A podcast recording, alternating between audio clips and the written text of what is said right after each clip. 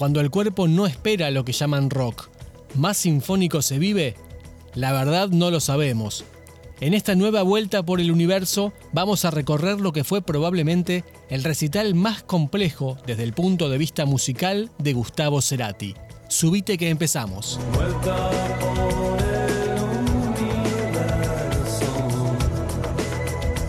Mientras te acomodás, te recordamos que podés escucharnos en Spotify, en iTunes, en rock.com.ar o en tu plataforma preferida de podcast.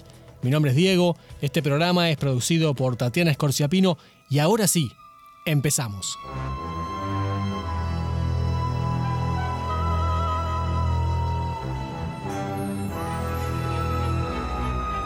Contextualicemos. Agosto de 2001 mientras la selección de fútbol iba camino al récord de puntos en una eliminatoria de la mano de Bielsa y la convertibilidad empezaba a mostrar la hilacha, Gustavo grabó 11 episodios sinfónicos, reversiones orquestadas de canciones de su época solista y también alguna de Soda Stereo.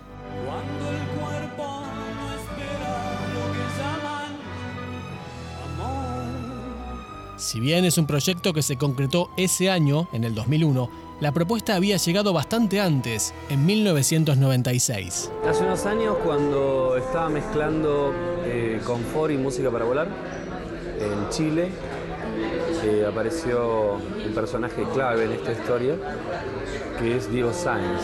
Diego Sáenz lo conocí en esa oportunidad, eh, trayéndome para mostrarme un demo con unos arreglos de orquesta sobre un tema mío, en ese caso fue Pasos, hecho por un director muy importante de, mm, sinfónico de Canadá.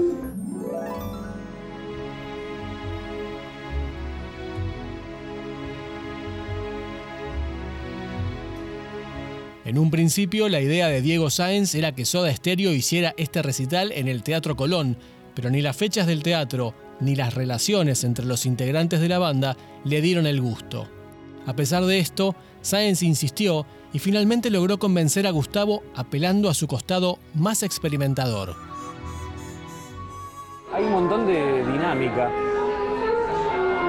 que es lo que hace tan atractivo la idea de hacerlo con orquesta. justamente la dinámica, la posibilidad de, de pasar de cosas muy piano a, momentos estridentes. Es un desafío ¿eh? para mí y que seguramente va a modificar muchas cosas en mi manera de ver también la música.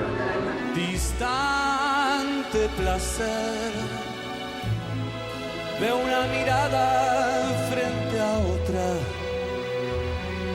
esfumándose.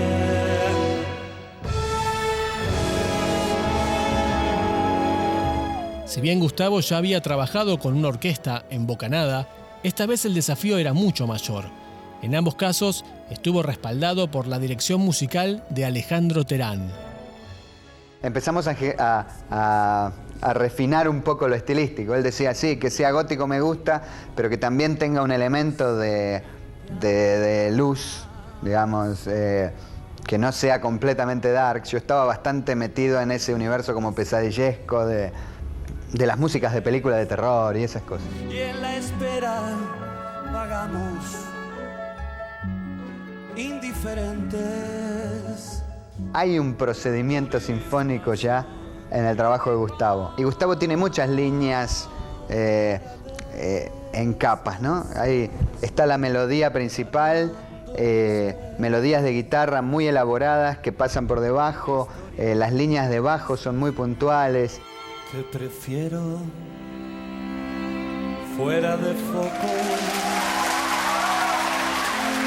inalcanzable.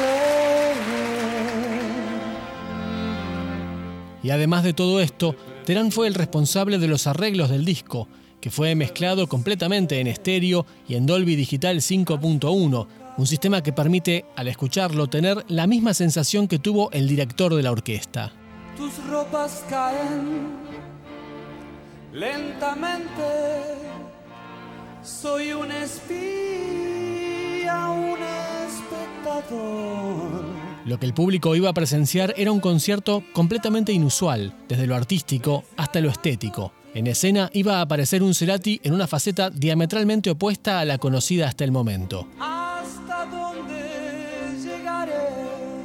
Uno está acostumbrado como músico de rock a tener algún tipo de de base detrás, ya sea una batería o simplemente la guitarra. Acá nos pusimos un poco dogmáticos con la idea, dijimos, no va a haber guitarra, solamente mi presencia, la parte vocal, la orquesta y, y nada más. Un señuelo,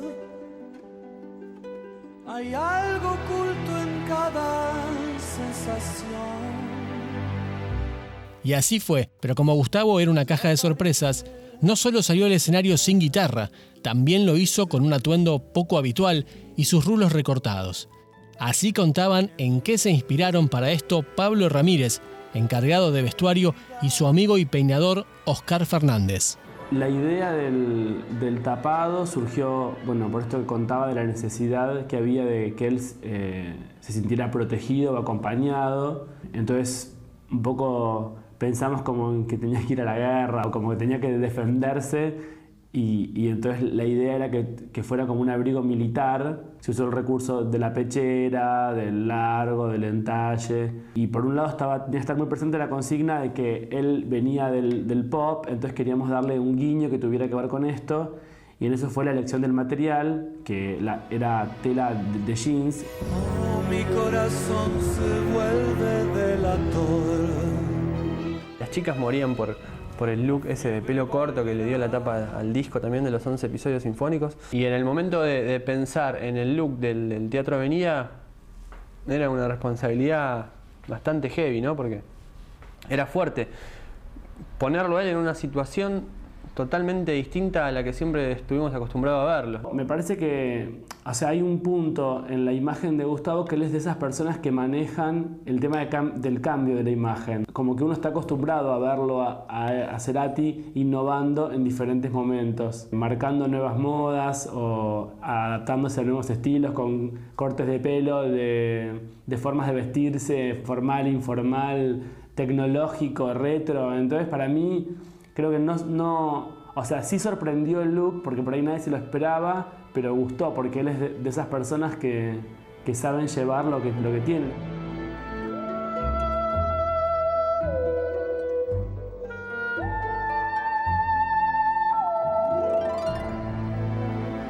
Finalmente, el 6 de agosto de 2001, a las 22.02, Gustavo salió al escenario del Teatro Avenida en el centro porteño y durante más de una hora dejó atónito al público presente. No hay un modo, no hay un punto exacto. La grabación del recital fue publicada el 22 de noviembre de ese mismo año en un CD homónimo y en el 2003 se editó el DVD de la presentación con tres canciones en bonus track grabadas en multicámara en las cuales el espectador puede elegir desde qué enfoque mirarlo. Si estás oculta, ¿cómo sabré quién eres? Me amas a oscuras. Sin dudas, uno de los momentos más altos en la carrera musical de Gustavo Cerati. Esa carrera que seguiremos recorriendo en la próxima Vuelta por el Universo. Chau.